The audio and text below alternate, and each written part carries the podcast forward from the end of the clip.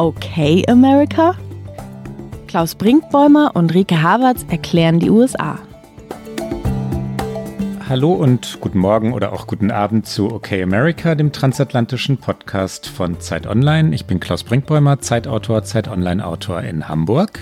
Und ich bin Rike Havertz, US-Korrespondentin in Washington DC für Zeit Online. Rike, wie geht es dir in Washington? Bist du in die Straßenschlachten geraten? Man muss ja jetzt sagen, es gab tatsächlich welche.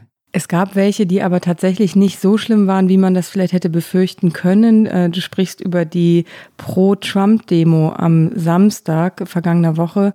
Das war schon interessant. Es war so ein interessanter Kontrast, weil in genau der Woche davor, auch am Samstag, war ja Bidens Wahlsieg ausgerufen worden. Und da war ich natürlich auch vor dem Weißen Haus und habe über die beiden Wählerinnen und Wähler berichtet und war in einer glücklichen, feiernden, äh, maskentragenden Menge. Und jetzt eine Woche später war es ein anderes Bild. Da sind halt wirklich Tausende, also nicht Zehntausende oder Hunderttausende, wie Donald Trump und seine Pressesprecherin behauptet haben, aber schon Tausende Menschen. von Millionen. Die ja, weil, Millionen. weil es auch der Million Mager March, also Million Make America Great Again March, so hieß diese Veranstaltung. Ja. Ähm, und es hatten mehrere Bewegungen dazu aufgerufen. Es hat sich dann alles zu einer großen Veranstaltung geballt, aber also es waren schon Tausende, ich würde sagen auch an die Zehntausend ran, aber mehr waren es auch nicht. Aber die ballten sich halt auch alle vor dem Weißen Haus und dann vor dem Supreme Court, wo es noch ein bisschen enger ist, straßenmäßig. Und die trugen alle keine Maske. Das heißt, man stand da mittendrin und konnte natürlich auch wenig Abstand halten. Und da gab es schon so Momente, wo ich dachte, hm, so Covid-mäßig finde ich das nicht äh, ganz so angenehm. Dann waren auch durchaus sehr viele Proud Boys da, also die äh, rechtsextreme weiße Nationalistengruppierung, die immer in schwarz-gelb gekleidet sind und die richtig Informationen aufmarschiert sind. Also ich bin irgendwann die Pennsylvania Avenue hochgelaufen vom Weißen Haus Richtung Supreme Court und Kongress und dann kamen die an mir vorbei und dann bin ich da auch kurz in so eine Situation geraten, wo ein Gegendemonstrant, also es waren wirklich wenig Gegendemonstranten, ich glaube, das war ein Grund dafür, warum es nicht eskaliert ist. Es ist halt nachts dann an einigen Ecken, als die Demo lange vorbei war, zu Auseinandersetzungen gekommen, aber an dem Tag selbst waren nur wenig linke Gegendemonstranten da, aber ich bin dann einmal um so eine Ecke rum und da genau da passierte es gerade, dass eben ein linker Gegendemonstrant auftauchte und sofort, sofort war so eine Rudelbildung da, ähm, wurde USA, USA, USA skandiert und also mit einer Aggressivität, wo ich dachte, okay, wenn jetzt hier was passiert, komme ich auch nicht raus. Also weil es alles so eng war. Es ist dann, die haben sich dann so ein bisschen rumgeschubst und dann ist das da wieder deeskaliert. Äh, die Polizei war auch da, aber sehr zurückhaltend. Es war aber auf jeden Fall ein anderes Washington letzten Samstag. Na, die Bilder, die, die nach Deutschland kamen, die, die auch über amerikanische Medien natürlich verbreitet wurden, sahen nach mehr Aggression aus, als du es jetzt gerade beschreibst. Es sah wüster aus, es gab Verhaftungen, es gab, glaube ich, eine Messerstecherei. Nach einer Wahl, deren Ergebnis klar ist, ne? Nach einem äh, na, ja? Absolut, ich glaube, ich bin schon so ein bisschen abgestumpft, weil bis zum späten Samstagabend sprach die Polizei in Washington von zehn Festnahmen und das finde ich dann angesichts der Tatsache, wie viele Menschen hier waren, relativ harmlos, aber nichtsdestotrotz ist es genau wie du sagst, nach einer Wahl, die eindeutig entschieden ist, kommt es zu solchen Szenen.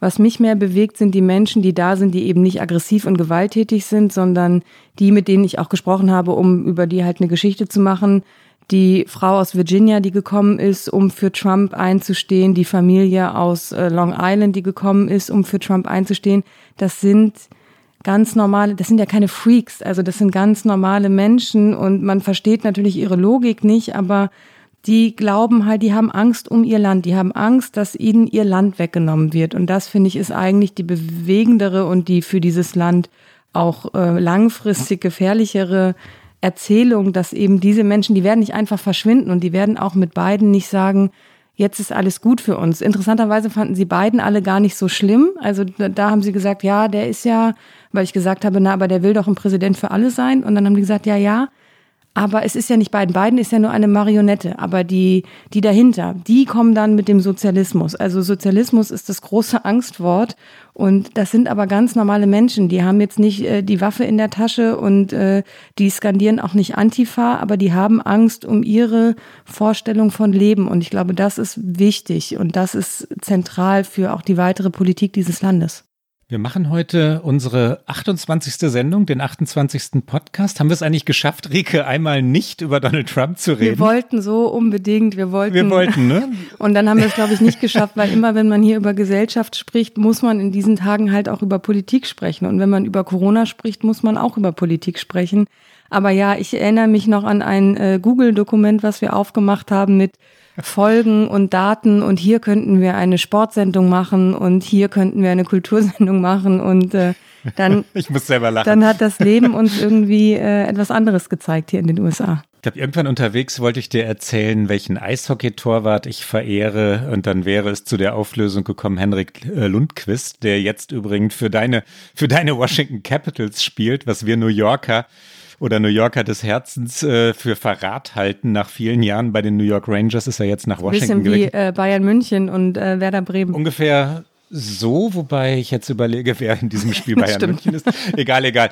Die, ähm, ja, die Politik, ne? Die Politik fängt uns natürlich auch heute ein und es ist sehr viel bedeutender als der Sport. Wir wollen heute reden über Donald Trump, der sich an sein Amt klammert, über Joe Biden, der versucht, dieses Amt zu übernehmen und wir wollen natürlich erklären, was durch Donald Trumps Verhalten zerstört wird, bedroht wird, wie gefährlich das ist und auch wohin das eigentlich führen kann. Also kann er sogar Erfolg damit haben, sich so festzukrallen an diesem Amt? Kann er die Präsidentschaft Joe Bidens möglicherweise tatsächlich ähm, am Ende verhindern? Wir haben ein zweites Thema, das Buch. Wir sagen jetzt, glaube ich, gar nicht mehr als das Buch, oder? Schöner Cliffhanger und vor allen Dingen Achtung Kultur. Also ich sag mal, Kultur genau. an der Schwelle zu Politik, ich würde es mal so formulieren. Ja, aber Klaus, da spiele ich es doch direkt zurück, weil du gerade gesagt hast, äh, kann Donald Trump das alles noch gefährden? Ich gehe direkt rein. Was ist deine Einschätzung nach den zwei Wochen nach der Wahl, die wir jetzt erlebt haben? Ja, mit einer sehr geringen Wahrscheinlichkeit, aber er kann. Und das ist ja das, was, ähm, was alle, die sich um die Demokratie sorgen und die sich ernsthaft um die Vereinigten Staaten von Amerika sorgen, in Wahrheit mit Furcht erfüllen sollte. Ja, die, die Chance ist nicht groß. Die Chance, dass Donald Trump, ähm, und das müsste passieren, tatsächlich das Electoral College aushebeln kann. Also, dass er dafür sorgt, durch Klagen, durch Demonstrationen und vor allem ja durch die ewige Wiederholung ähm, der falschen und erfundenen These, dass es Wahlbetrug gegeben habe. Das ist erwiesenermaßen falsch, jedenfalls in jedem relevanten Ausmaß.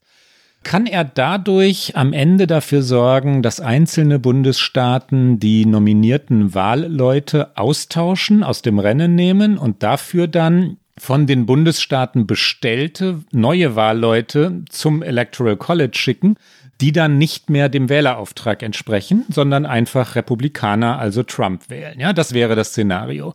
Am 8. Dezember äh, muss es feststehen, dann sollten oder müssten alle juristischen Auseinandersetzungen beendet sein, dann wird das Ergebnis offiziell und am 14. Dezember wählen die Wahlleute den neuen Präsidenten offiziell und kann dort ein einzelner Bundesstaat, oder es müssten mehrere sein, können mehrere Bundesstaaten, das müssten dann natürlich republikanisch regierte sein, demokratisch regierte werden es nicht tun, können also republikanisch regierte Bundesstaaten sagen, unsere Wählerstimmen sind ungültig, äh, unsere Wahlleute wählen Donald Trump, obwohl bei der Wahl in unserem Bundesstaat Joe Biden gewonnen hat. Realistisch nicht wirklich, ja. 98 Prozent ähm, nein. Die juristischen Auseinandersetzungen haben bisher keinen Erfolg. Donald Trump wird überall abgewiesen, seine Klagen scheitern. Ähm, sie scheitern meistens daran, dass die Gerichte Beweise verlangen, Beweise als Grundlage der Klage und die Trump-Anwälte haben keine Beweise, sie können keine vorlegen und stellen dann sofort im nächsten Atemzug die eigenen Klagen in Frage oder weichen sie auf oder nehmen einzelne Klagepunkte zurück. Es gibt keine relevante Grundlage, aber geht es möglicherweise trotzdem durch Verzögerungstaktik, dadurch, dass etwas äh, schlicht eskaliert, immer weiter betrieben wird und dadurch, dass er diese Rückendeckung in seiner Partei hat bei den Republikanern. Ich würde nicht sagen zu 100 Prozent nein. Und das ist ja schon beängstigend genug. Das stimmt, ich wäre da bei dir. Ich glaube, ich bin ein bisschen grundruhiger. Also ich finde das auch sehr beängstigend und mir macht aber tatsächlich mehr Angst, was das für Folgen grundsätzlich hat nach dem 20. Januar, weil ich die Chance auch, also ich würde sie vielleicht sogar auf 0,1 Prozent oder so beziffern, aber sie ist halt natürlich rechnerisch da, man darf das nicht vergessen. Und mir macht eben mehr Angst, dass, dass es nicht einfach nur, nicht einfach nur, es ist schlimm genug, dass Donald Trump als Präsident jetzt in diesen letzten Wochen im Weißen Haus sitzt und dieses Amt noch weiter beschädigt, genau durch dieses Verhalten, dass er die Niederlage nicht anerkennt, dass er im Grunde auch nicht mehr regiert, was in diesen Zeiten auch gefährlich ist, weil er hat eigentlich keine Termine mehr. Er geht fast nur noch Golf spielen. Am Samstag interessanterweise hat natürlich auch alle gehofft, dass er äh, bei der äh, Demo, die ja direkt vor seiner Haustür war, auftauchen würde. Er ist auch morgens dann einmal mit seinem Konvoi vorbeigefahren und hat aus dem Auto rausgewunken, was er natürlich dann auch gleich bei Parler, Parler ist ein soziales Netzwerk, das für die konservativen, rechtskonservativen und äh, Rechten das neue Twitter und Facebook ist. Also in, in Scharen gehen die Anhänger von Trump dorthin, weil sie sagen, da werden wir nicht mehr zensiert wie bei Twitter und bei Facebook. Und natürlich hat auch das Team Trump das ist so eine Mischung aus Twitter und Facebook und ähm, das Team Trump hat dann natürlich auch einen Account und auch einen Feed und da sah man dann halt natürlich auch das Video, wie Trump eben da vorbeifährt, aber er fuhr halt morgens um 10 vorbei. Offizieller Beginn der Veranstaltung war um 12, da waren also noch nicht so wahnsinnig viele Leute da. Und er fuhr auch nur dran vorbei, weil er auf dem Weg zu seinem Golfplatz in Virginia war. Und die Rednerinnen und Redner haben dann um 12 Uhr gesagt, ja, und er war ja heute Morgen schon da und vielleicht kommt er auch nachher noch zum Supreme Court. Also wollten alle äh, motivieren, dann noch zum Supreme Court zu gehen. Er ist natürlich nicht mehr aufgetaucht. Er war halt den ganzen Tag Golf spielen und gefühlt ist das, was seine Regierungszeit jetzt noch ausmacht. Er spielt Golf und ähm, er tritt auch kaum noch auf.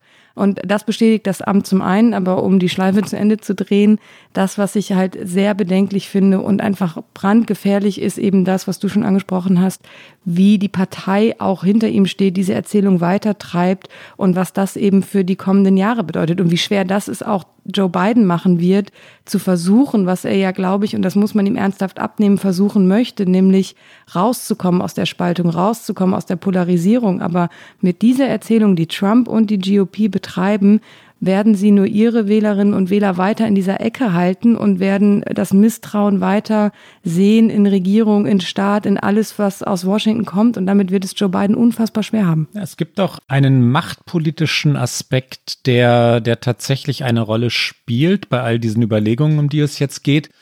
Und dieser Aspekt jedenfalls lässt mich nicht vermuten, dass das mal ganz schnell jetzt beiseite geräumt werden wird. Es geht um die Senatswahl in Georgia am 5. Januar, wo zwei Sitze zur Wahl stehen. Zwei Republikaner, ähm, ihre, eine Republikanerin und ein Republikaner ihre Sitze verteidigen.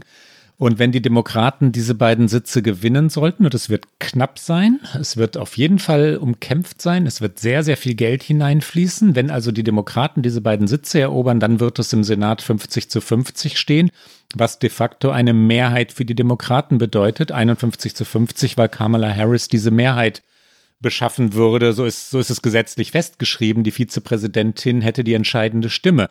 Was das aber bedeutet in der Folge, und darauf wollte ich ja hinaus, ist, ähm, die Republikaner sind sich noch nicht hundertprozentig sicher, was es bedeutet. Aber es bedeutet auf jeden Fall im Moment, dass sie nicht von Donald Trump abrücken. Ja? Dass die Partei Donald Trump in seinem Wahn, in seinen Verschwörungsmythen, Theorien, wie immer man es nennen will, in seinen Lügen bestärkt, weil sie nicht von Trump fallen gelassen werden möchte. Ist ja auch ein erstaunliches Bild, dass eine Partei nicht fallen gelassen werden möchte von einem einzelnen Menschen. Aber so ist es ja. Die Republikaner brauchen Trump in Georgia. Sie möchten, dass er dort Wahlkampfveranstaltungen macht. Sie möchte, dass er die beiden Kandidaten unterstützt. Und da die Präsidentschaftswahl, also die offizielle Nominierung Joe Bidens vorher zu sein hat, das muss Mitte Dezember passieren, wie wir gerade erklärt haben, bin ich mir nicht sicher, dass die Republikaner wirklich vor der Wahl in Georgia von Trump abrücken werden. Und das müssten sie.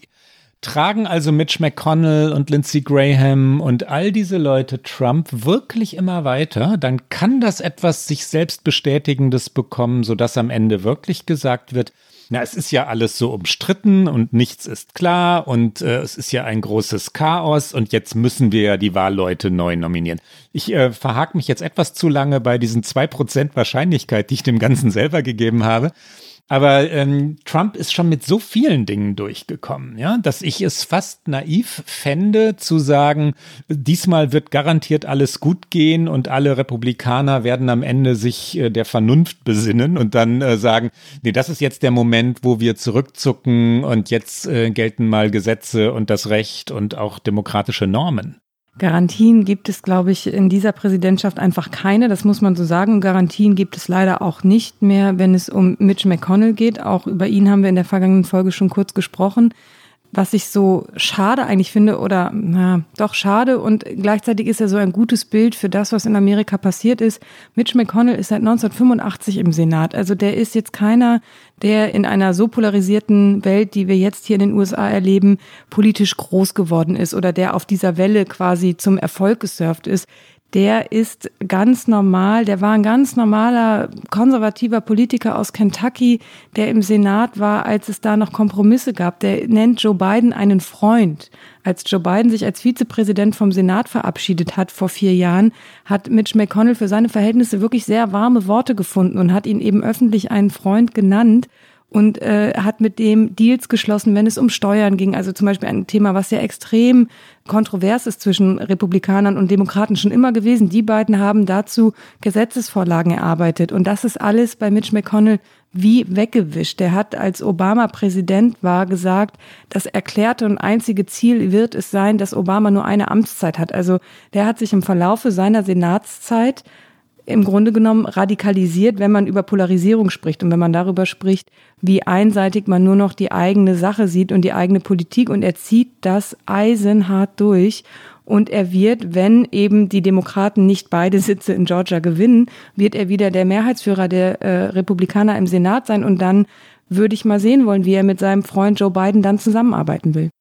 Der engste Zirkel hat sich um Donald Trump herum geschlossen. Der engste Zirkel sind Mitch McConnell, wie du gerade gesagt hast, Lindsey Graham, das sind die Söhne, das ist äh, die Ehefrau Melania. Es hieß immer mal, dass es einzelne Stimmen gebe, zum Beispiel von der Ehefrau, die Donald Trump rieten. Konjunktiv ist wichtig die Wahl anzuerkennen, die Wahl Joe Bidens anzuerkennen, dass es Einzelne gegeben habe, die ihm gesagt hätten, es ist wirklich vorbei, du musst es anerkennen und dass auch dieses wesentliche Argument gefallen sei, Donald oder Mr. President, äh, sie beschädigen sich selber, ja, das ist das, was am Ende hängen bleiben wird. Also diese Amtsübergabe oder die nicht stattfindende Amtsübergabe, die Weigerung, ein Wahlergebnis zur Kenntnis zu nehmen, das ist der Punkt, der am Ende in den Geschichtsbüchern stehen wird. Das ist ihm angeblich gesagt worden, aber es hat keine Wirkung. Was glaubst du eigentlich, will Donald Trump? Was will er erreichen? Ach, wenn ich wüsste, was Donald Trump erreichen will, ich weiß gar nicht, ob mich das freuen würde oder ob mir das Sorgen machen würde, wenn ich so genau in seinen Kopf gucken könnte. Ich meine es nicht psychologisierend, weil, weil, weil es sehr, sehr viele Menschen gibt, die, die immer versuchen, Trump analytisch hm. zu begegnen. Ich meine es nee, strategisch. Nee, strategisch. Worauf will er hinaus? Ähm, ich weiß gar nicht, ob er so strategisch ist. Ich finde, er hat ja vier Jahre gezeigt, dass er eigentlich kein großer Stratege ist, sondern eben sehr impulsgesteuert. Ich glaube, glaube nicht, dass er eine zweite Amtszeit will. Das glaube ich nicht. Ich glaube aber, dass er, er braucht Geld, äh, er braucht ja eine Zukunft. Er kann jetzt nicht nach diesen vier Jahren Präsidentschaft nur noch Golf spielen. Also er braucht ja auch ein Image. Ich glaube, für ihn ist extrem wichtig, dass er danach etwas hat, was nicht nur ist, ich Ex-Präsident, nicht nur. Also das ist für die meisten natürlich äh, die größte Ehre, aber für ihn ist es das nicht. Und deswegen glaube ich, dass er sich versucht, seine Klientel zu halten. Und diese Klientel wird er mitnehmen in irgendeine Form von Unternehmertum. Viele spekulieren ja, dass das etwas im Medienbereich sein wird. Jetzt, wo er quasi auch Fox News den Federhandschuh hingeworfen hat und auch zum Beispiel Fox News kritisiert hat für, sie hätten am Samstag bei der Demo in irgendeiner Seitenstraße gestanden, wo es leer gewesen sei und würden gar nicht die richtigen Bilder zeigen. Also er hat äh, mit Rupert Murdoch auf jeden Fall gebrochen. Murdoch hat vorher mit ihm gebrochen, weil Fox News eben die Niederlage auch ausgerufen hatte. Aber er empfiehlt jetzt dann doch Medien, die aus dem noch rechteren Spektrum kommen und sagen, da könnte man sich äh, gut äh, Nachrichten besorgen. Zum Beispiel One American Network ist was, was er auf Twitter promotet hat, wo äh, Verschwörungsideologien verbreitet werden, ohne Verifikation, ohne Faktengrundlage. Insofern könnte ich mir vorstellen, dass er natürlich versucht, alle die, die ihn als Präsidenten unterstützt haben, rüberzunehmen mit auch, in was auch immer er dann plant an privatem Unternehmertum. Und er muss natürlich auch dafür sorgen, dass er sich äh, juristisch irgendwie schützt, weil wenn er nicht mehr Präsident ist, hat er keine Immunität mehr und dann könnte natürlich auch einiges auf ihn zukommen. Und es gibt natürlich auch Spekulationen darüber, dass all diese Funds, die er jetzt noch haben will, also er schreibt jeden Tag kommen Kampagnenmails mit wir müssen diese Wahl angreifen und äh, spendet, damit wir eben juristisch dagegen vorgehen können. Die Spekulation ist, dass das Geld eigentlich nicht dafür gebraucht wird, ein Wahlergebnis in Georgia anzufechten, sondern dafür, dass er dann später äh, genug in der Kriegskasse hat, wenn es um seine eigenen juristischen Auseinandersetzungen gehen könnte. In den Tiefen dieser Spendenaufrufe, dieser digitalen, steht, dass es nicht zwingend ähm, in diese juristischen Auseinandersetzungen hineingeführt wurde, sondern auch für, also das Geld, ne, sondern auch für Donald Trumps politische Zukunft und für andere Zwecke verwendet werden könne. Also er, er hat schon die, die Ausflüchte, die aber die willigen Spender vermutlich nicht zur Kenntnis nehmen. Es gibt einige Spekulationen, die wir zumindest einmal kurz nennen sollten. Trump hat angekündigt, dass er 2024 noch einmal kandidieren wolle, wenn er jetzt äh, nicht die zweite Amtszeit ergattern könne. Dass er das angekündigt hat, setzt zumindest ein, ein gewisses Maß an Realismus voraus. Er kann darüber ja nur nachdenken, wenn er es für möglich hält, dass er nicht der Präsident bleibt jetzt. Ich halte das für einigermaßen gewagt. Trump ist 74 Jahre alt, er ist nicht bei guter Gesundheit, er ist sehr erratisch, um es mal vorsichtig zu formulieren. In vier Jahren ist er dann noch ein Präsidentschaftskandidat, aber na gut, er hat es angekündigt. Er hat ein Political Action Committee, ein sogenanntes PAC, gegründet, womit er auch wiederum Spenden einsammeln kann, womit er Politiker seiner Partei zu fördern gedenkt. Darum geht es wohl. Also dann auch Königsmacher in der Republikanischen Partei zu bleiben. Die Medienüberlegung hast du gerade schon angesprochen, einen eigenen Fernsehsender zu gründen. Sicherlich ein Buch zu schreiben, das ähm, wir kommen nachher noch zu aber einem Buch, aber es könnte, Buch. Es ist nicht das Buch, aber es könnte sein, dass auch Donald Trump, der lässt dann, glaube ich, eher schreiben, ein Buch schreiben lässt. Ich halte es auch für möglich. So Sean Hannitys oder so. Genau, ich halte es auch für möglich, dass er sich mit Fox wieder versöhnt und dann am Ende einen hoch- oder höchst dotierten Vertrag bei Fox unterschreibt und dann dort eine Abendshow moderiert. Auch sowas ist denkbar. Ne? Die Möglichkeiten sind, sind schon zahlreich für ihn. Ich frage mich tatsächlich, will er sich festklammern an dieses Amt, um es tatsächlich zu behalten? Oder aber meint er, dass er seinen Anhängern gerecht werden muss? Das hat er selber gesagt in den vergangenen Tagen. Meine Anhänger erwarten das von mir, dass ich kämpfe. Hat er sich schlicht verrannt, weil er in den ersten 48 Stunden es nicht geschafft hat, beiden zu gratulieren und jetzt muss er halt immer weitermachen, weil er sich eben verrannt hat und dann wird auch das eine self-fulfilling prophecy. Schwer zu sagen, aber jetzt sind wir in der Abteilung Psychologisierung und die sollten wir schnell wieder verlassen. Aber ne? da können wir doch direkt ins Faktische übergehen, weil wir vielleicht noch mal einmal sagen sollten, eben, dass er nicht, dass er nicht aufgibt, dass er nicht regiert, aber dass er eben auch nichts übergibt. Was interessant ist, äh, in dieser Woche das erste Mal ein kleiner Lichtblick, wenn man so sagen will, aus dem Weißen Haus. Nämlich der nationale Sicherheitsberater von Donald Trump, Robert C. O'Brien, hat in dieser Woche gesagt, dass es a very professional transition von seiner Seite aus geben wird. Also er hat gesagt, von ihm aus gäbe es eine geordnete Übergabe und nationale Sicherheit, das ist ja schon ein wichtiger Punkt. Und in dieser Woche hat Joe Biden auch angekündigt, der ja jeden Tag mit seinem Übergabeteam arbeitet, der Reden hält zu seinen Wirtschaftsvorstellungen zum Beispiel, der weiter mit Staatschefs telefoniert. Und er hat in dieser Woche eben auch das erste Mal ein National Security Briefing bekommen, laut eigenen Angaben. Und das ist so ein Mini-Hinweis, dass wenigstens einigermaßen etwas passiert. Und wir müssen es, glaube ich, nochmal sagen, wie wichtig das ist, dass diese Übergabe stattfindet, auch auf so einem technischen Level. Das klingt vielleicht ein bisschen, naja, dann macht er das halt ein bisschen später. Aber zum Beispiel hat der ehemalige Chief of Staff Andy Card von George W. Bush, der hat in diesen Tagen gesagt, dass es die verkürzte Übergabe, die es von Bill Clinton zu Bush gab, extrem schwierig gemacht hat, äh, die Amtsgeschäfte anzufangen und das laut der 9-11-Kommission, also es gab hier eine Kommission, die die Terroranschläge vom 11. September aufgearbeitet hat, dass die auch festgestellt hat, dass diese verkürzte Übergabe eine Rolle gespielt hat, weil die Frage ist, wie gut konnte überhaupt das Land schon reagieren, beziehungsweise gab es Lücken, in denen man Dinge nicht wahrgenommen hat. Also hätte man das sogar womöglich verhindern können, wenn die Übergabe geordneter gewesen wäre. Und die Übergabe war nicht nicht geordnet, weil Bill Clinton nicht gehen wollte, sondern weil es damals, wir erinnern uns 2000, so knapp war zwischen Gore und Bush, dass in Florida neu gezählt werden musste. Und das hat einfach sehr, sehr lange gedauert. Ich glaube damals äh, 35 Tage, ich glaube das Maximum an Tagen, wurde ausgeschöpft, bis der Supreme Court gesagt hat, es wird nicht weitergezählt und damit George W. Bush äh, die Präsidentschaft hatte, aber dann eben erst sehr, sehr spät anfangen konnte, überhaupt sich in diese ganzen Thematiken einzuarbeiten, also er und sein Team. Und das darf man, glaube ich, nicht unterschätzen. Nein, auf keinen Fall. Ich habe mich damals ähm, beim Spiegel in jener Zeit arbeitend mit den Terroranschlägen sehr beschäftigt und Leute wie Mohammed Atta, der ja einer der Attentäter war, waren im Land. Ne? Die waren in den USA, die haben dort Flugschulen besucht, die haben sich lange dort aufgehalten und es ist fraglos so, dass die Sicherheitsbehörden nicht gut gearbeitet haben. Was nicht eindeutig klar ist, ist die Kausalität. Was hat das wirklich mit der Amtsübergabe zu tun?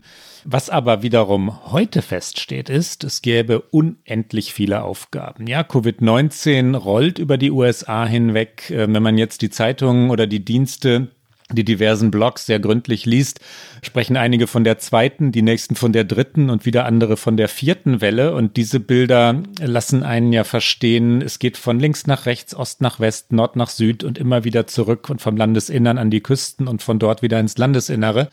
Die Zahlen und Daten, du kennst sie, Rike, sind, sind erschütternd. Wir sind jetzt bei knapp 250.000 Toten, bei über 11 Millionen Fällen, bei über 150.000 Neuinfektionen an einem Tag waren wir gerade auch in den USA.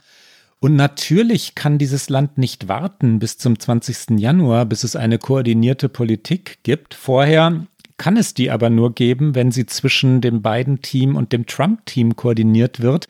Das Trump-Team, also die Regierung, die jetzt noch amtierende Regierung, wird natürlich ihre Politik nicht verändern und nicht von sich aus sagen, so jetzt aber spielen ja alle Bundesstaaten zusammen und ab jetzt halten wir bitte Abstand und tragen Masken. Das wird nicht passieren. Es braucht die Koordination zwischen dem, äh, zwischen der abtretenden Regierung und der kommenden Regierung und danach sieht es nicht aus. Es gibt aber auch noch viele weitere Themen. Ja, Covid ist sicherlich das, das drängendste, weil das offensichtlichste Thema. Und da ist zum Beispiel auch, sollte es dann irgendwann mal darum gehen, einen Impfstoff tatsächlich zu haben, und es gibt ja in diesen Tagen ganz vielversprechende Nachrichten dazu, der würde ja in den USA auch zum Beispiel eher vom Bund ausgerollt werden. Also wie kriegen die einzelnen Bundesstaaten dann diesen Impfstoff und diese Dinge, das läuft alles gerade nicht. Aber dann gibt es zum Beispiel auch die wirklich Großbaustelle und auch gefährliche Großbaustelle, auch international Pentagon, also Verteidigungsministerium.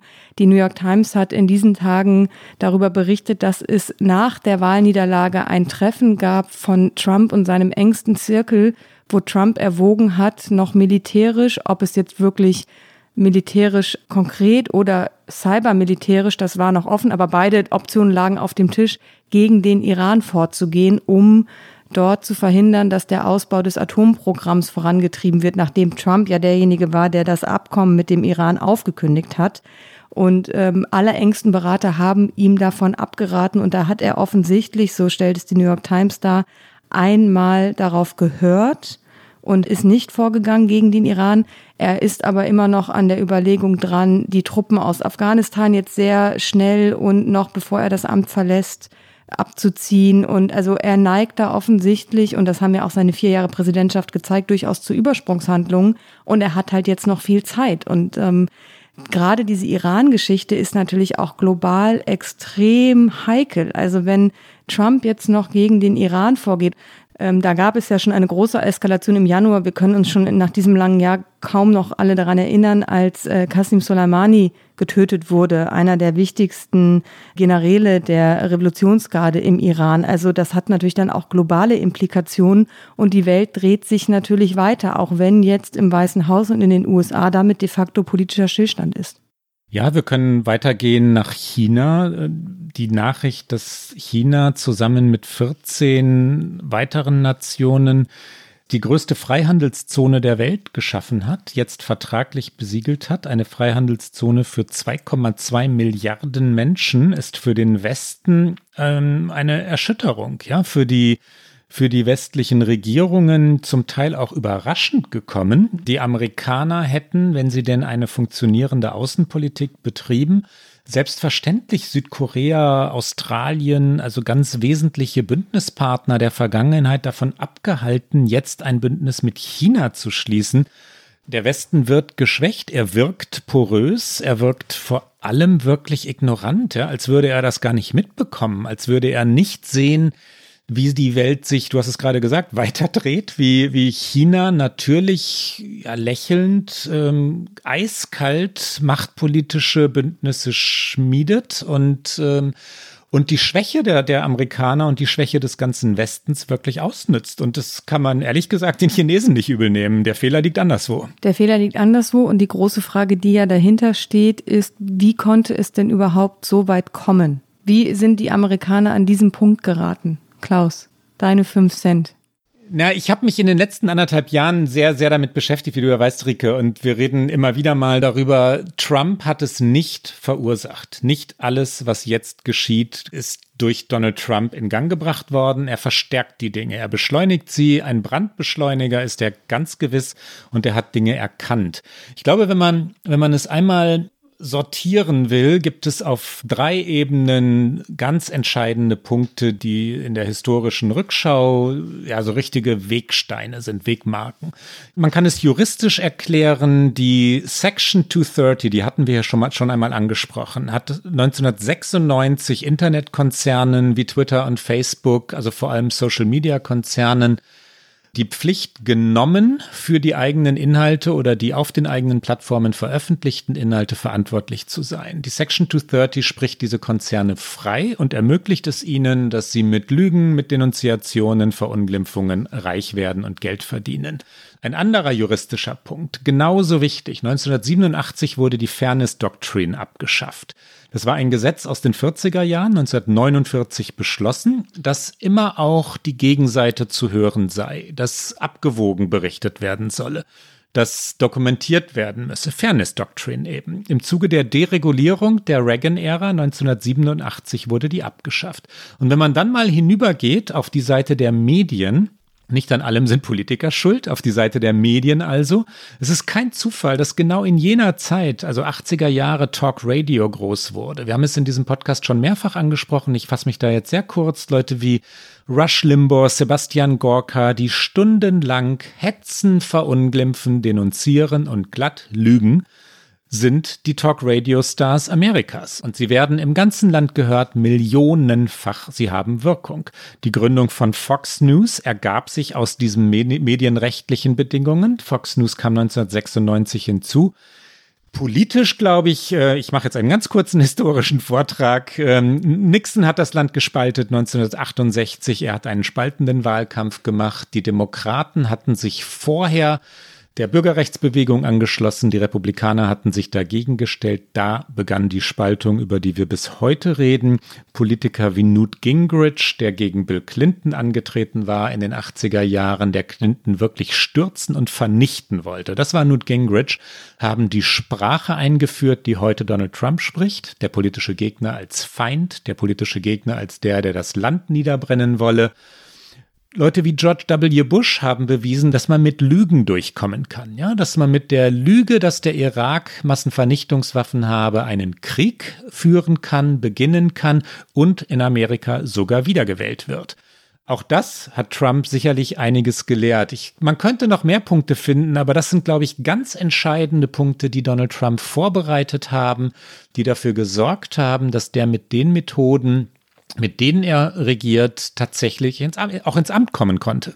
Es war jetzt ein historischer Vortrag, der ein bisschen pessimistisch stimmen lässt, weil ich mich natürlich frage, wenn wir jetzt in die Zukunft blicken, hat denn dann Joe Biden überhaupt eine Chance? Und ich bin tatsächlich ein bisschen skeptisch, weil nicht, weil ich glaube, dass Joe Biden das nicht möchte oder dass er inkompetent ist. Ich halte ihn, darüber haben wir auch schon sehr oft gesprochen, jetzt nicht für den brillantesten Kandidaten, den die Demokraten jemals hatten. Da haben wir uns, glaube ich, auch schon häufiger drüber unterhalten. Aber die Frage ist ja, was kann er jetzt ausrichten? Also kann man überhaupt es schaffen, in kurzer Zeit all diese Entwicklungen wieder rückgängig machen kann man sie eh nicht, aber kann man diesen Entwicklungen entgegenwirken? Und ich sehe da tatsächlich wenig, wenig Chance. Auf der einen Seite, weil wir über das gesprochen haben, was die Republikaner gerade tun, nämlich eben an Trump und an dieser Erzählung festhalten und auch irgendwie darauf setzend, dass sie, obwohl sie in den vergangenen Wahlen fast nie die meisten Wählerstimmen hatten, häufiger aber das Electoral College gewonnen haben, also die meisten Wahlleute hatten, also ob sie weiter darauf setzen, dieses System so zu ihrem Vorteil auszuhöhlen,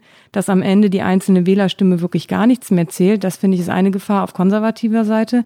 Und die Demokraten, das zeigt sich ja jetzt in diesen Tagen nach der Wahl auch schon, sind in sich auch nicht geschlossen. Sie waren sehr geschlossen hinter Joe Biden, um ihn zu unterstützen, was sich als erfolgreich erwiesen hat, weil er hat diese Wahl gewonnen.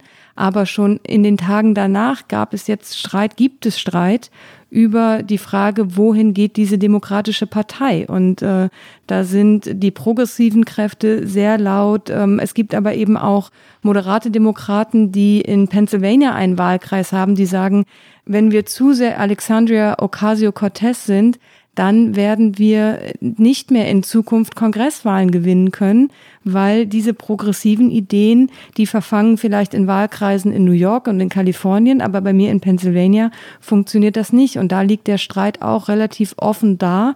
Und das wird auch Folgen haben für die Partei. Und deswegen glaube ich, dass sich das eher in der Tendenz noch weiter auseinanderdividiert hier im Land. Ja, ich glaube, ich kann dir da nur zustimmen. Ich glaube, du hast recht. Die, ähm, den Streit der Demokraten halte ich erst einmal für normale demokratische ja, Geschehnisse, dass da Parteiflügel miteinander ringen um die Frage, wer jetzt welche Position bekommt, weil Personalien natürlich Richtungsfragen sind. Ähm, also sehr, dass sie sehr genau beobachten, wer bei Joe Biden jetzt in die ersten Ämter, die besetzt werden, hineinkommt, ist normal, ja, das ist klar. Und Joe Biden hat bisher eher Traditionalisten berufen, Menschen, denen er lange vertraut. Das sind die, die er in seiner engsten Umgebung einsortiert und die progressiven Demokraten werden nervös. Genau deswegen. Ich würde aber sagen, das ist bei einer solchen Partei schlicht ja Teil des Geschäfts. Die Demokraten umspannen ganz breite Spektren, da kann man sogar den Plural nehmen, der, der amerikanischen Gesellschaft, weil sie natürlich die ja, Studentenbewegungen der Küstenstädte genauso einsammeln wollen wie die Kubaner in Miami oder, oder, oder Menschen im Landesinnern, die Industrie. Arbeiterbevölkerung in Pennsylvania oder Michigan. Das ist schwierig, die alle zu vereinen. Die Republikaner hatten es in der Vergangenheit leichter. Sie machen jetzt gerade einen ähnlichen Versuch, sich, sich breiter auszurichten. Ich finde das nicht, das finde ich nicht so schlimm, dass die Demokraten, also es bestürzt mich jedenfalls nicht. Das ist ein Richtungskampf, der zu erwarten war, gerade weil all diese Personalfragen jetzt anstehen. Ich finde die grundsätzliche Lage, und ich möchte noch für einen kleinen Moment da bleiben und dann gerne gleich zu beiden kommen, viel, viel, viel dramatischer. Ich bin auch immer bei Trump und bei der Frage, warum eigentlich die Republikaner das Ergebnis einer Präsidentschaftswahl nicht anerkennen. Ja? Und die Wahl war so deutlich. 306 Wahlleute für Biden, über fünf, inzwischen sind es 5,5 Millionen Stimmen Vorsprung für Biden. Wahlbetrug, der nachgewiesen wurde, da geht es mal um einen Stimmzettel hier oder mal um 70 dort. Es geht nicht um mehr. Sie machen es trotzdem nicht. Und wenn man mal die Autoren eines, eines Buches äh, How Democracies Die äh, zitiert, das waren Levitsky und Ziplat, ähm, die haben vor einigen Jahren, 2018 war das, vier Warnsignale herausgearbeitet, vier Erkennungsmerkmale für entstehende Autokratien oder auch sterbende Demokratien. Der Anführer verpflichtet sich demokratischen Regeln nicht. Er leugnet die Legitimation seiner Gegner. Er toleriert oder fördert Gewalt. Er schränkt Bürgerrechte oder Pressefreiheit ein. Bei allen vier Punkten kann man in Sachen Donald Trump und Republikaner von 2020 ein Häkchen machen, ja? Und das Buch heißt How Democracies Die.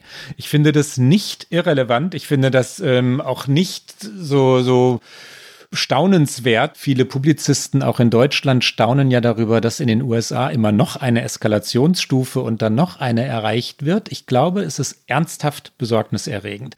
Ich wollte noch einmal einen Clip einspielen. Donald Trump in den vergangenen Jahren und in der Gegenwart über Wahlen und Wahlergebnisse und was er damit macht. Äh, kurze Übersetzung vorneweg. Er sagt, dass er eine Wahl akzeptiert, wenn er denn der Sieger ist. Das ist 2016. Er sagt, dass er, das war die Wahl gegen Clinton, er sagt, dass er eine Wahl nicht akzeptiert. Er sagt, dass eine Wahl gefälscht sei. Hier kommen Trump-Zitate. Somebody just came up. You actually won Iowa. And if the Republican Party had any guts, they would have terminated Cruz from that election because honestly, he cheated like a dog. And I would have won Ohio had I not been given a dirty poll saying that Florida was tougher than I thought. Are you saying you're not prepared now to commit what I'm to that saying principle? is that I will tell you at the time. I will totally accept the results of this great and historic presidential election if I win. Isn't it amazing the way they say there's no voter fraud? Folks, it's a rigged system and it's a rigged election, believe me. If you look at voter registration, you look at the dead people that are registered to vote, who vote. Three to five million illegal votes. Well, we're going to find out, but it could very well be that much. California, the same person votes many times. You probably heard about that. They always like to say, oh, that's a conspiracy theory. Not a conspiracy theory, folks. Can you give a direct answer? You will accept the election? I have to see. Look, you, I have to see. No, I'm not going to just say yes. We're going to win this election. The only way they can take this election away from us is if this is a rigged election. Will you commit to making sure that there is a peaceful transferal of power after the election? Well, we're going to have to see what happens. But if I see tens of thousands of ballots being manipulated, I can't go along with that. And I'll tell what, you what, what does that from mean, a common sense, does that mean you're I'll tell going you to what tell your it means. people to take to it the means street? you have a fraudulent election. We were getting ready to win this election. Frankly, we did win this election. Und das, Ricke, ist der amtierende Präsident der USA. Die Demokraten und deren Streit machen mir Sorgen im Sinne von, hoffentlich können die sich verständigen auf funktionierende Politik, aber sie machen mir keine Sorgen in puncto Demokratie. Oh nein, das auf keinen Fall. Ja? Das, das, auf keinen Fall. Das, das sind die anderen. Das sind die anderen und äh, dann gehen wir doch noch mal einmal ganz kurz, um diesen Komplex abzubinden, zurück zu den Demokraten äh, mit allen ihren Streitigkeiten. Aber da lassen wir doch auch noch mal einmal dann als Kontrast Joe Biden zu Wort kommen, der in dieser Woche eine Rede gehalten hat, wie er sich die Wirtschaft vorstellt, wenn er dann im Amt ist, also wie er die Wirtschaft wieder in die richtige Spur bringen will. Aber vor allen Dingen hat er sehr eindrücklich noch einmal wiederholt, wenn es so weitergeht, dann werden mehr Menschen sterben, weil natürlich die Wirtschaft hier ganz eng verknüpft ist mit der Pandemie. Und da hören wir auch einmal ganz kurz rein als Kontrast zu dem, wie die Rhetorik vom künftigen Präsidenten der USA ist. We all agreed that we want to get the economy back on track. We need our workers to be back on the job by getting the virus under control. We're going in a very dark winter. Things are going to get much tougher before they get easier. And that requires sparing no effort to fight COVID so that we can open our businesses safely, resume our lives, and put this pandemic behind us. It's going to be difficult, but it can be done. Und nun ansatzlos das Buch? Absolut, jetzt das Buch. Das Buch, was wahrscheinlich schon jetzt äh, mit Erscheinen in die 15. Auflage geht. Ich finde ja A Promised Land einen schönen Titel, aber den deutschen, den, den, kann ich mir nicht mal merken, weil ich ihn so, so, so schief übersetzt finde. Habe ihn mir aufgeschrieben. Ich finde ihn nämlich auch nicht schön, deswegen musste ich ihn auch aufschreiben. Auf Deutsch heißt es Das verheißene Land. Also wir sprechen natürlich über das Buch von Barack Obama. Teil 1, so heißt es, einer zweiteiligen Serie. Biografie-Serie. Wer weiß, ob nicht noch ein Teil 3 auch kommt, aber vor allen Dingen, so wie es sich für einen ehemaligen Präsidenten gehört, schreibt natürlich auch Obama ein Buch über seine Amtszeiten. Buch 1 ist tatsächlich nur die ersten zwei Jahre seine, seiner ersten Präsidentschaft. Also von acht Jahren handelt er da nur zwei ab und das auf äh, guten 700 Seiten auf Englisch. Ich glaube, auf Deutsch sind es über 1000 fast. Die ersten 200 Seiten widmet er seinem Aufstieg, also er hetzt so ein bisschen durch die Jugend- und Senatorenjahre und dann geht es äh, sehr länglich um die ersten zwei Jahre seiner Präsidentschaft und es ist schon eine gigantische PR-Maschine auch, die da gerade in Gang gegangen ist. Ja, kann man nicht anders sagen. Die Obamas wissen, wie so etwas geht. Sie haben vor einigen Jahren einen 65 Millionen Dollar Vertrag unterschrieben. 2017 war das mit Penguin Random House. Äh, das Buch von Michelle Obama, Becoming, war ein weltweiter Bestseller. Jetzt wird damit gerechnet, dass Barack Obamas Buch dieses wiederum schlagen wird. Also das Buch seiner Ehefrau, was die Verkaufszahlen angeht, meine ich. 3,4 ähm, Millionen ähm, Exemplare wurden gedruckt, allein für den amerikanisch, das schließt jetzt Kanada mit ein, für den amerikanischen Markt. 2,5 Millionen Bücher für internationale Übersetzungen, für, für Auslieferungen nach Spanien, Portugal, Deutschland und so weiter. Es wurden übrigens auch in Deutschland Bücher gedruckt, die nach Amerika zurückgeflogen wurden weil in Amerika nicht genügend Druckkapazitäten vorhanden waren. Ein gigantisches Unternehmen mit Interviews rauf und runter, ähm, die Social Media Betreuung äh, ist intensiv, anders kann man es gar nicht sagen. Ich also mein Instagram Feed war nur noch voll am, ähm, wann war es? Warte mal, Erscheinung war am Dienstag dieser Woche, am Montagsabend meiner Zeit war mein Instagram Feed nur noch voll mit äh, Barack Obama, mit Michelle Obama, mit der Playliste zum Buch. Und dann dachte ich irgendwann, ich weiß jetzt, dass das Buch erscheint und vor allen Dingen äh, lustige Geschichte. Ich habe es mir hier tatsächlich telefonisch bei der lokalen Buchhandlung vorbestellt, weil ich wollte es nicht bei Amazon vorbestellen, wollte es aber am Dienstag direkt haben, weil ich es eben parallel hier zur Sendung auch lese, um noch eine kleine Rezension zu schreiben. Und da dachte ich, naja, da muss ich es ja auch sofort haben, wenn es am Dienstag erscheint. Und äh, dann sagte die nette Dame an, am Telefon, ja, ja, können Sie gerne vorbestellen und morgen abholen, aber bitte vorauszahlen, also bitte dann jetzt mal Ihre Kreditkartendaten per Telefon. Das heißt, ich habe dann äh, schon bezahlt, damit ich es dann auch am Dienstag abholen konnte. Ich kann das Hörbuch empfehlen, also jetzt tatsächlich nur, was die ersten Minuten angeht. Ich habe bisher nur reingehört, aber Obama liest es selber ich meine jetzt nicht die übersetzte Fassung, sondern die, die Originalfassung. Obama liest selbst und da er ein, ein guter Redner ist, äh, ist es tatsächlich auch angenehm, ihn zu hören. Er ist übrigens auch ein guter Autor. Er hat, äh, anders als Trump, seine bisherigen Bücher ja selbst geschrieben und Dreams from My Father ist ein Meisterwerk, ja, ein literarisch richtig gekonnt geschriebenes Buch. Über Promised Land kann ich noch nicht sagen. Also nach einigen Minuten, ich glaube 25 Minuten Hörbucherfahrung, äh, möchte ich mir keine ähm, Rezension anmaßen jetzt. Nee, ich bin auch leider noch nicht so weit vorgedrungen, dass ich das sagen könnte. Ich kann nur sagen, dass ich auch in Teilen äh, was Deutsches gelesen habe, weil es ja einige Vorabdrucke gab, unter anderem auch bei äh, Zeit und Zeit Online. Ich fand die deutsche Übersetzung nicht besonders, also schon der Titel war nicht besonders gelungen und auch das, was ich auf Deutsch gelesen habe, finde ich, äh, wird dem englischen Original eigentlich nicht gerecht. Wo du gerade gesagt hast, dass er so ein guter Redner ist. Natürlich, die PR-Maschine lief auch hier in den USA. Auch hier gibt es auf allen möglichen Seiten und Portalen äh, Bits and Pieces und NPR hat ein paar Ausschnitte aus dem Hörbuch. Und vielleicht hören wir mal ganz kurz rein, damit wir Obama auch einmal direkt hören, als er über den Abend spricht, bevor er die Entscheidung trifft, Osama bin Laden töten zu lassen und wie er dann quasi zur Familie an den Abendbrottisch gibt. Es ist äh, ganz schön erzählt, es ist eine knappe Minute, wir hören mal kurz rein. Michelle and the girls were in rare form at dinner that night, teasing me relentlessly about what they called my ways. How I ate nuts a handful at a time, always shaking them in my fist first. How I always wore the same pair of ratty old sandals around the house. How I didn't like sweets. Your dad doesn't believe in delicious things. Too much joy. I hadn't told Michelle about my pending decision, not wanting to burden her with a secret until I knew for certain what I planned to do. And if I was more tense than usual, she didn't seem to notice. After tucking the girls in, I retired to the treaty room and turned on a basketball game, my gaze following the moving ball as my mind ran through various scenarios one last time.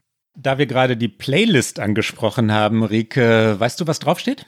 Ich wusste es natürlich gestern, weil es mir 15 Mal in meinen Feed gespielt wurde, aber habe ich mir natürlich jetzt hier nicht in unser Sendungsskript geschrieben. Ähm Dass er The Rising von Springsteen mag, hat ihn mir natürlich sympathisch gemacht. Ist jetzt nicht so, dass ich ihn vorher gehasst hätte, aber das, das mag ich, dass Michelle draufsteht. Die Beatles haben es anders ausgesprochen. Ne? Ich könnte jetzt, nee, ich, ich singe jetzt nicht, aber da bei, bei den Beatles war die erste Silbe betont, ne? Michelle. Ja. Ähm, jedenfalls steht Michelle drauf und das ist dann natürlich auch wieder angemessen kitschig. Wo du so über Springsteen sprichst, das äh, ist, ich war natürlich über Beyoncé, habe ich mich mehr gefreut. Worüber ich mich gar nicht gefreut habe, war über U2 und Beautiful Day. Da dachte ich, ach komm, das, äh, ja, aber das, das müsste ist, ja besser können. Ne? Ja, da, das, und das war noch das letzte auf der Liste. Aber ähm, ja, ich fand dann eher sowas wie Beyoncé gleich zweimal, BB King habe ich mich auch drüber gefreut und äh, Jay-Z war natürlich auch dabei. Also Jay-Z und Beyoncé sind natürlich hier Royalty, die gehören da drauf. Ich finde, U2 hätte er sich sparen können. Da wir ja einen hochpolitischen und sogar intellektuellen Anspruch haben, ähm, was lernen wir aus dem Buch? Ähm, können wir das schon sagen, auch ohne dass wir beides jetzt schon zu Ende gelesen hätten? Es gab ja natürlich jede Menge Rezensionen, politische Analysen. Worum geht es Obama in diesem Buch? Was mich vor allen Dingen erstaunt, und das äh, spricht aber auch für die Art, wie er, glaube ich, ist und wie er Präsident war, ist die enorme Genauigkeit, also die Akkuratesse, mit der er schreibt. Ähm, Im englischen Original kommt ganz oft maybe, also vielleicht oder still, was er auch in seinen Reden ganz oft voranstellt an den ersten Satz. Still there is, also das sagt er ganz oft und äh, leicht einschränkend. So genau, ne? was mhm. Abwägendes, das finde ich, äh, das habe ich daraus gezogen und natürlich zum Zeitpunkt der Veröffentlichung, wo die USA hier gerade in so einer Zwischenwelt gefangen sind und immer noch in dieser Präsidentschaft Trumps verhaftet sind, die ja rhetorisch so ganz anders ist. Das war für mich bis jetzt der stärkste Kontrast und natürlich auch das, was man daraus, glaube ich, also auch ein Punkt, den Obama macht, das natürlich zu diesem Zeitpunkt jetzt zu veröffentlichen. Ja. Obama hat natürlich eigentlich vorgehabt, oder natürlich im, im, strategischen Sinne, doch man kann es sagen, das Buch vor der Wahl zu veröffentlichen und er ist schlicht nicht fertig geworden. Ja, er hat länger geschrieben, als er gedacht hatte, er hat langsamer geschrieben, als er gedacht hatte. Er wollte natürlich eigentlich eingreifen in diese Wahl. Es wird aber schon klar, was er über Trump denkt. Und er hat in einem Interview bei 60 Minutes, in der legendären Fernsehsendung 60 Minutes, äh, sehr klare Worte zu Trump und dessen Weigerung, die Wahl anzuerkennen, gefunden. Hier kommt noch einmal Obama, jetzt nicht aus seinem Buch, sondern aus 60 Minutes. What is your advice in this moment for President Trump? Well, a president is a, a public servant. They are temporary occupants of the office by design.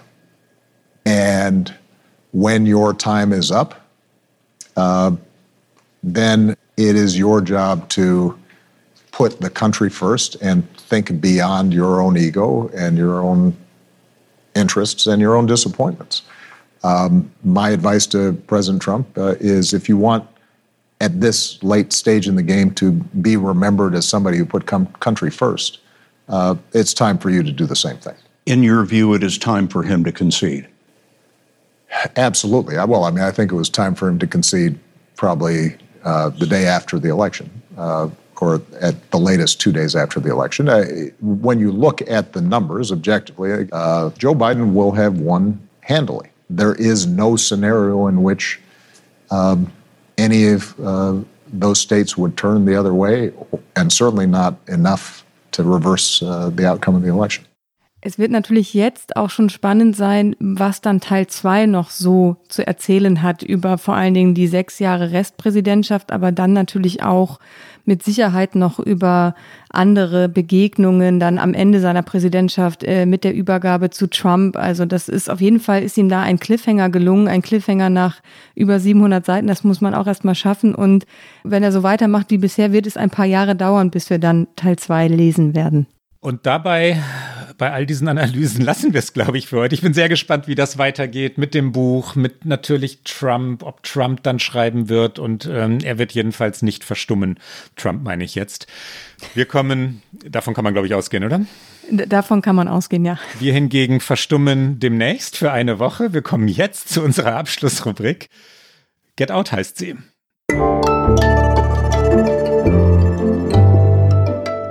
Get Out.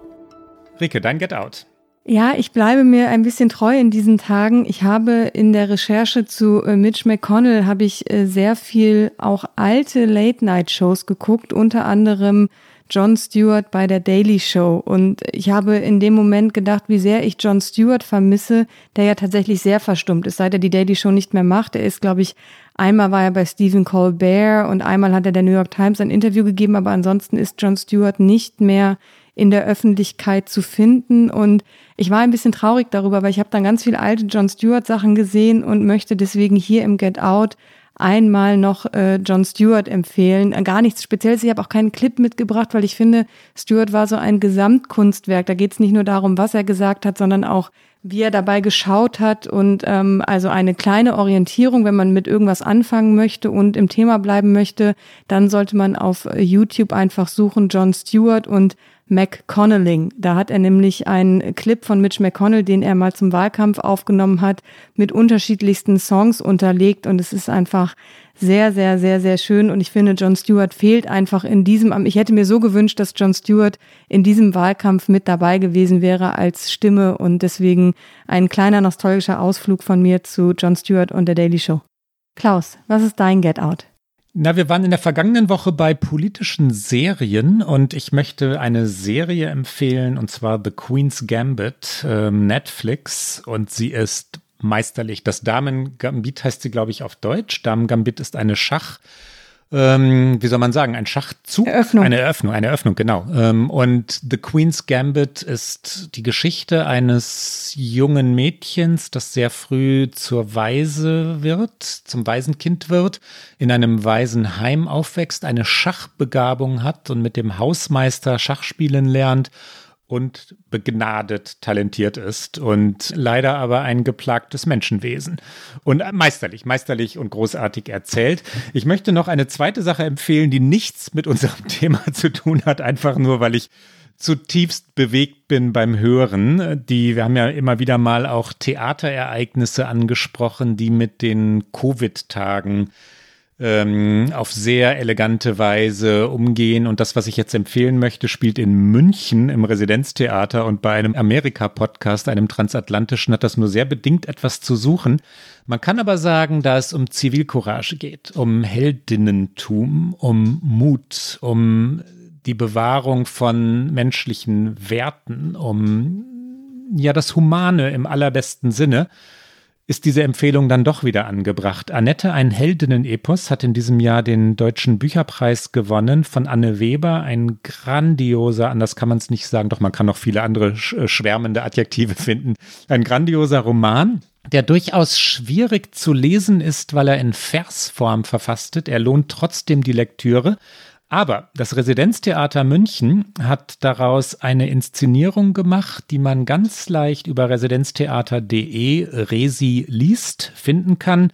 Und Schauspielerinnen wie Barbara Horvath oder Katja Jung, Liliane Amuat lesen dort. Ähm, und mehr als das. Sie leben diese Geschichte und ähm, es rührt zu Tränen, es bewegt, es macht kämpferisch, es macht alles, was großes Theater leisten soll. Die Serie kann ich auch tatsächlich sehr empfehlen. Ich habe natürlich sofort wieder gedacht, Toll, ne? ich hole meine ja. alten, wirklich nicht guten Schachkenntnisse hervor und äh, spiele gegen den Schachcomputer, wenn ich mal fünf Minuten Zeit habe und wusste schon, warum ich nie ein Riesenschachtalent war. Und äh, das Buch tatsächlich finde ich auch äh, ganz fantastisch und äh, das ist ein äh, sehr schöner Tipp mit München. Da werde ich mich mal auch einklinken von hier aus. Es lohnt sich wirklich. Ich habe es zufällig entdeckt und, äh, und war, war so gerührt, dass ich es auch in einem durchgehört habe. Also, ähm, aber ich habe es jetzt empfohlen. Ich muss es nicht nochmal empfehlen. Entschuldige, Rike. Und äh, nee, alles gut. Da wir ja in diesen Tagen leider alle nicht mehr äh, so ins Theater gehen können oder ins Konzert, wie wir uns das alle wünschen würden, äh, sind das ja immer schöne Fundstücke, wenn man sowas online findet.